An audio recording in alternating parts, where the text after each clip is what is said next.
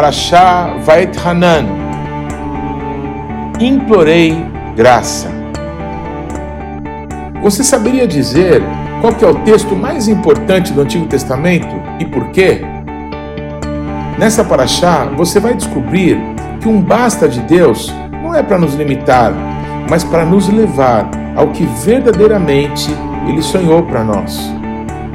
Moisés implorou graça ao nosso Deus. E o nosso Pai lhe concedeu, mas Moisés parece não ter entendido como. Será que você tem entendido? Vamos ver isso juntos? Shalom, pessoal. Eu sou Paulo de Tarso e esse é o programa A Minha Torá.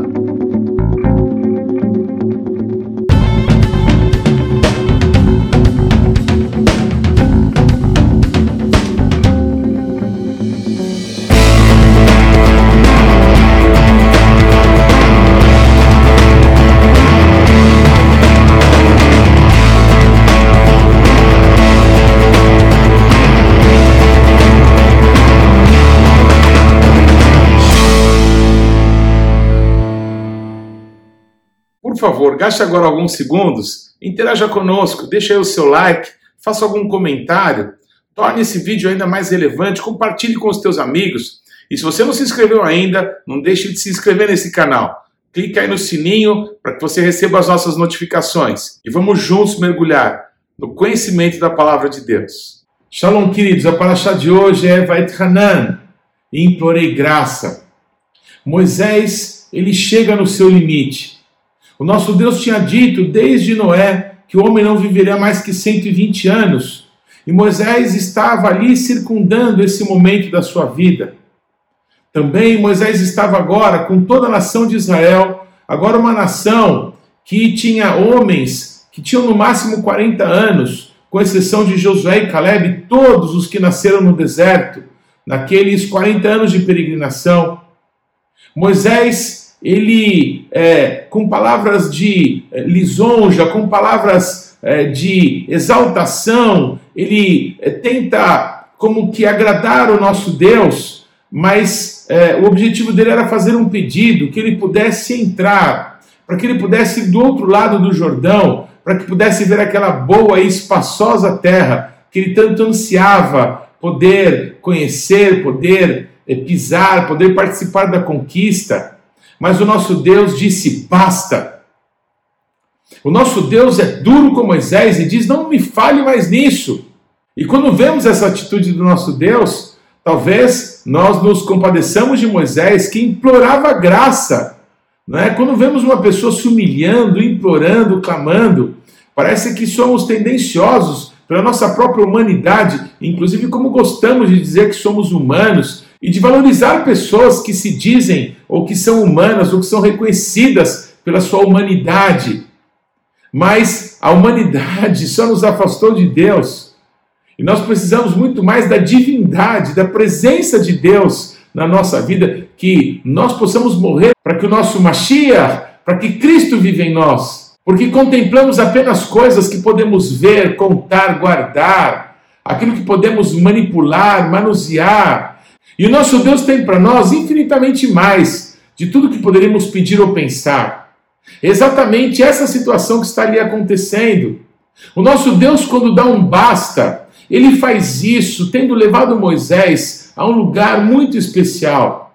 A um lugar, a uma cordilheira de montanhas que está do lado de cá do Rio Jordão, onde hoje é o país Jordânia, como que paralelo à cordilheira onde está Jerusalém, e ali diante da campina do Jordão, diante do Mar Morto, naquela cordilheira que se chamava Avarim. É curioso que a palavra avar em hebraico quer dizer passado.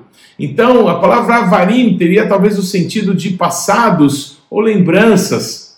O nosso Deus ordena que Moisés suba no Pisgat Avarim, no cume, no lugar mais alto, não é dessa cordilheira, onde ficava o Monte Nebo, e se tomarmos essas palavras entendemos que o nosso Deus queria se revelar para Moisés de uma forma muito extraordinária, nós podemos fazer essa leitura do texto, que Deus mandou com que Moisés subisse no lugar mais alto, no lugar de visão. A palavra nebo vem de Navi, que é a palavra para profeta, aquele que vê no mundo espiritual. É como se Deus falasse para Moisés: Eu quero te levar para um lugar onde você vai ver as coisas com a minha dimensão, com os meus olhos, não segundo a tua humanidade, não segundo os teus limites humanos. Então, no cume do cume, no lugar mais alto das suas lembranças, lá no Monte da Visão, no Monte Nebo, no Monte do Profeta, no Monte da Visão, no Monte da Revelação, o nosso Deus fala para Moisés uma coisa que parece incompreensível. Ele estava diante ali do Rio Jordão e ele queria apenas atravessar aquele rio e, e possuir aquela terra, a terra que para ele era boa, era grande e espaçosa. Quando a gente vai em Israel hoje, não é? E ficamos sabendo que a largura da nação tem cerca de 100 quilômetros e o comprimento cerca de 600, é talvez é, semelhante ao tamanho do estado do Sergipe, que é um dos menores estados da nossa nação brasileira. A gente acha interessante que realmente não era tão espaçosa quanto Moisés achava. Era uma terra boa, não se discute. Mas o nosso Deus ele leva Moisés para o cume, é, para o lugar mais alto das suas lembranças, para o lugar da visão, para o lugar da revelação, para que ele pudesse ter uma visão diferente daquilo que ele estava querendo, daquilo que ele buscava, daquilo que ele tinha pedido a Deus. O nosso Deus dá um basta, porque ele estava pedindo segundo o homem, segundo a carne, segundo as suas emoções, e não discernindo aquilo que o nosso Deus tinha para ele. Então, surpreendentemente, o nosso Deus manda que Moisés olhe para o norte. O nosso Deus manda que Moisés olhe para o ocidente, para o oeste. E o nosso Deus também diz para que ele olhe para o sul.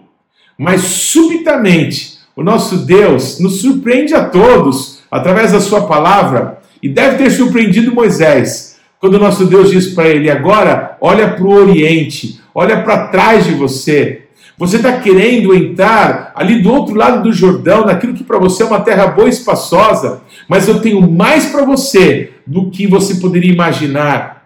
Eu tenho também aquilo que você não esperava. Eu tenho aquilo que você não estava olhando, aquilo que você não tinha percebido. É muito maravilhoso entender que é do Oriente, não é? De onde vem a palavra orientação e por que isso? porque é no Oriente que nasce o sol. Está escrito: assim como o relâmpago que nasce no Oriente e se mostra no Ocidente, assim há de ser a vinda do Filho do Homem.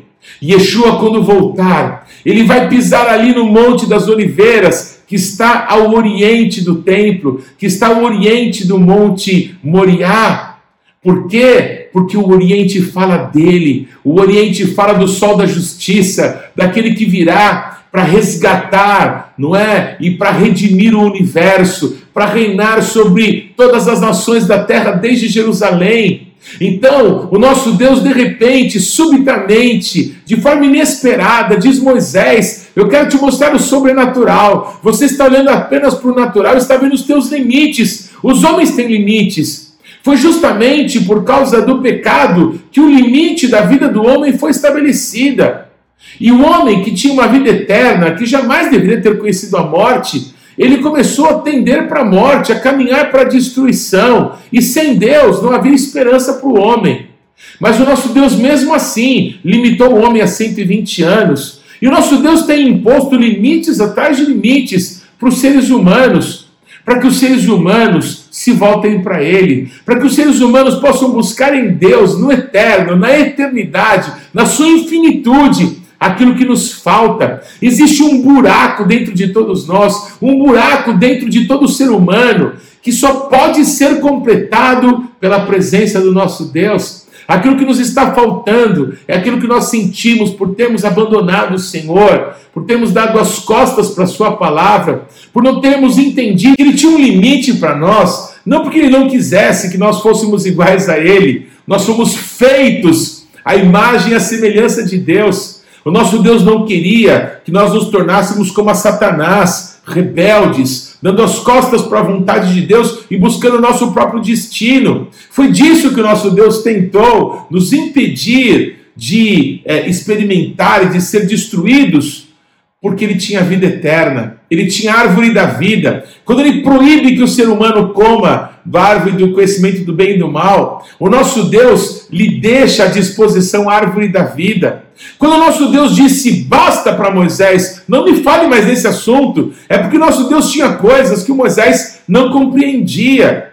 Mas uma das coisas mais maravilhosas que aprendemos na vida de Moshe Rabbeinu, de Moisés, o nosso mestre, é que ele se submete à poderosa voz do nosso Deus, ele se submete ao Senhor de toda a terra, aquele que prometeu que tiraria o seu povo do Egito da casa da servidão, com o cajado que Moisés tinha nas mãos, foi aquele que o conduziu esses anos todos, até esse momento. Então Moisés se resigna, não é? A obedecer o nosso Deus, a se calar, a descer do monte e se colocar diante daquela multidão agora de jovenzinhos, de homens, de mulheres, de crianças que não tinham experimentado nada do que Moisés viveu no Egito e tampouco se lembravam de detalhes de tudo que o nosso Deus falou há 40 anos atrás, lá no Monte Horeb, lá no Monte Sinai. Então Moisés obedecendo ao nosso Deus, se calando, percebendo que os limites, então, impostos por Deus, não são para nossa destruição, mas porque o nosso Deus é maior do que nós, porque o nosso Deus sabe, o nosso Deus percebe aquilo que nós não contemplamos, aquilo que nós não entendemos.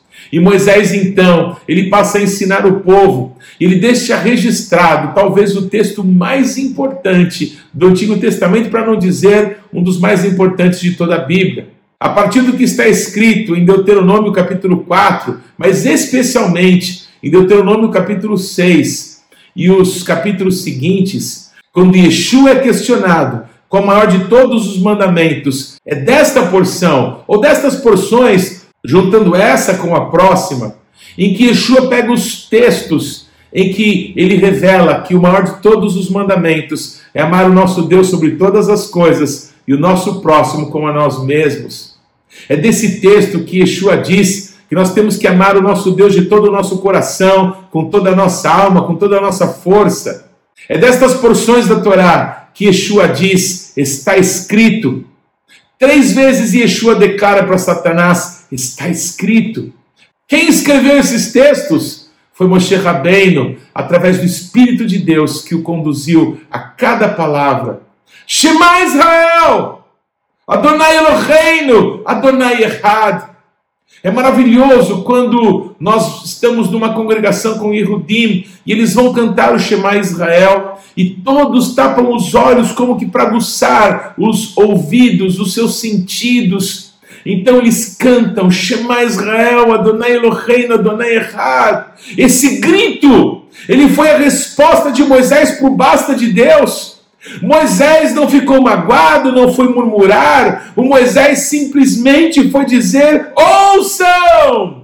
Quando o nosso Deus fala um basta, quando o nosso Deus nos dá limites, quando o nosso Deus fala não, quando o nosso Deus fala vai, quando o nosso Deus fala é agora, quando o nosso Deus fala não é o momento, quando nós ouvimos o nosso Deus, a vida dele é manifesta nas nossas vidas porque a palavra de Deus é uma pessoa, a palavra de Deus é Yeshua. Ah, como precisamos ouvir as palavras do nosso Deus e lembrar que Ele é o nosso Deus e que Ele é um, não há outro, não há ninguém semelhante, não há ninguém como Ele, ninguém, nenhum, nenhum homem, nenhum líder espiritual, em nenhuma religião, não há outros deuses. Os deuses das nações são ídolos, têm boca, mas não falam. As pessoas cultuam é, demônios, elas se dobram diante de árvores, diante de montanhas, diante de ídolos feitos por mãos humanas. O nosso Deus, Ele é um, Ele é o único, Ele é o Senhor, Ele é absoluto. Shema Israel, ouvi, ouvi o nosso Deus. Em certo momento da minha vida, eu tinha um escritório, e esse escritório ficava uh, num bairro importante de São Paulo, e, e bem em frente ao meu escritório tinha uma casa de artigos religiosos, artigos de outras religiões, de religiões de origem africana. E curiosamente, eu estava saindo para almoçar e eu vi um judeu religioso, um judeu ortodoxo, aqueles que se vestem todos de preto, né, que se tornam então por causa disso muito visíveis no meio de uma população qualquer.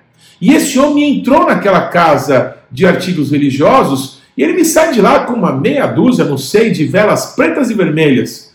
Você não imagina como eu quis gritar: Shema Israel! Eu já escutei de uma judia religiosa e também é, já pude ver isso acontecer, essa cena acontecer, que quando se fala alguma coisa que um judeu não concorda ou que ele, ele entende que é algo grave, algo que talvez afronte a Deus, ele fala baixinho assim: Shema Israel, Shema Israel, Shema Israel. É, nós precisamos ouvir o Senhor, nós precisamos talvez gritar para que as pessoas possam ouvir, nós precisamos voltar para Ele. A maioria dos Yehudim, a maioria dos judeus ainda hoje, não reconhece que Yeshua é o Mashiach, não reconhece que todas as profecias do Tanar, todas as profecias do Antigo Testamento se cumpriram nele.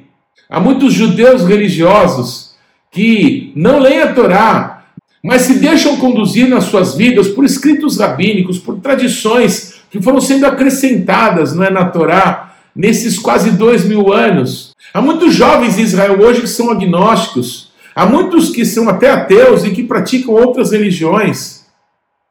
Mas Yeshua não veio estabelecer uma religião. Yeshua não praticava o judaísmo e tampouco criou o cristianismo. Yeshua é Deus.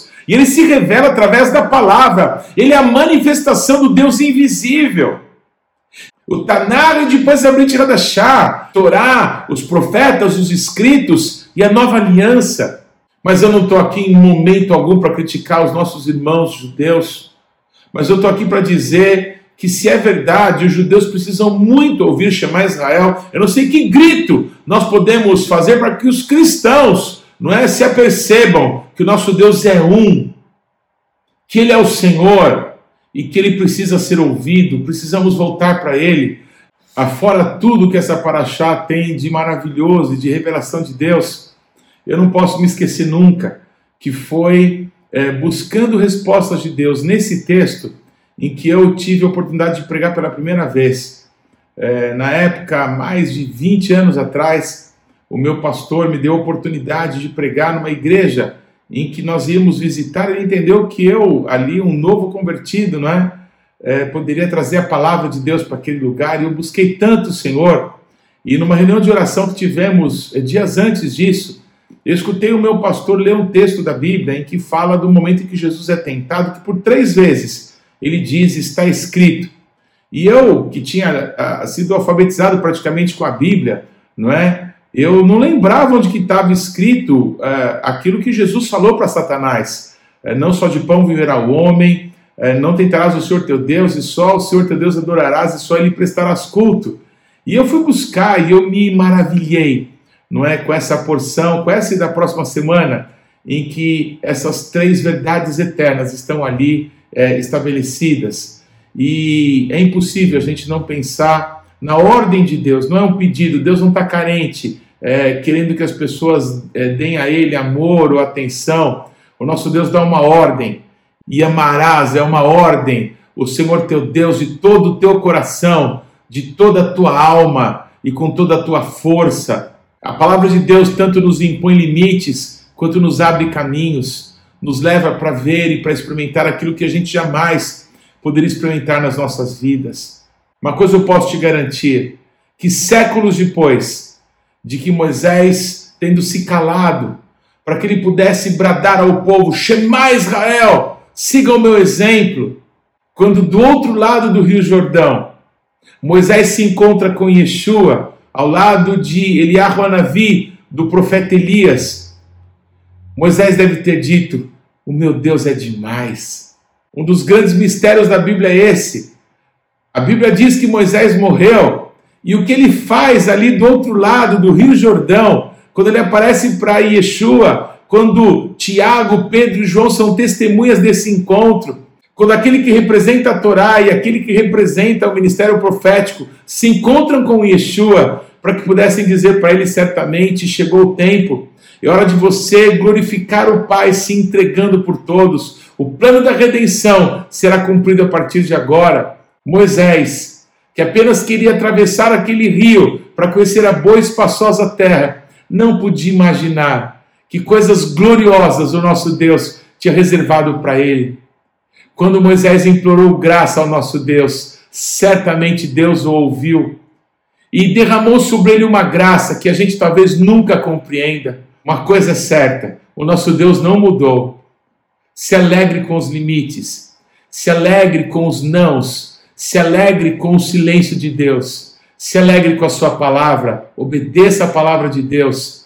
E viva aquilo que você jamais imaginou, aquilo que jamais passou no seu, é, na sua mente, aquilo que jamais falaram a teu respeito, as mais maravilhosas bênçãos que os teus pais, que líderes espirituais que te amavam, liberaram sobre a sua vida, não se podem comparar, não conseguiram tocar aquilo que é tão elevado, que aquilo que Deus tem para aqueles que nele confiam, para aqueles que nele esperam.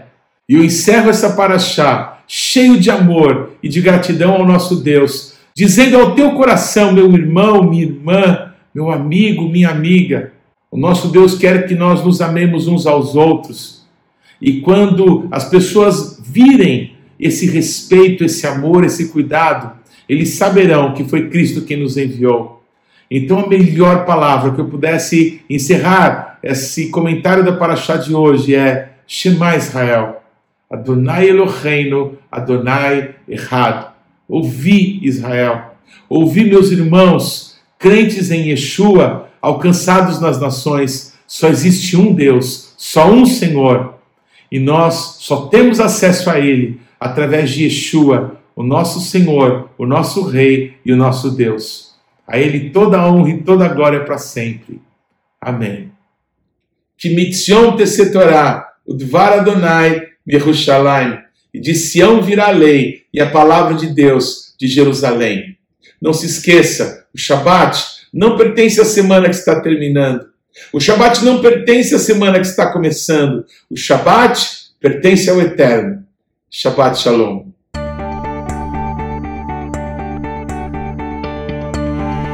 Não deixe de ler ou de ouvir os textos que foram citados na paraxá dessa semana você pode acessá-los ou no nosso site ou nas principais plataformas de podcasts. O importante é que você, pessoalmente, mergulhe no conhecimento da palavra de Deus. Você pode participar ativamente do programa Minha Torá, se inscrevendo no nosso canal, mandando perguntas, interagindo, compartilhando com seus amigos é, porções que vão te edificar. Mas também você pode fazer parte disso semeando financeiramente para que esse canal se desenvolva ainda mais. Então você pode usar os nossos dados bancários para que você possa fazer contribuições para que a palavra de Deus possa alcançar muitas outras pessoas. Vamos fazer isso juntos e que Deus te abençoe.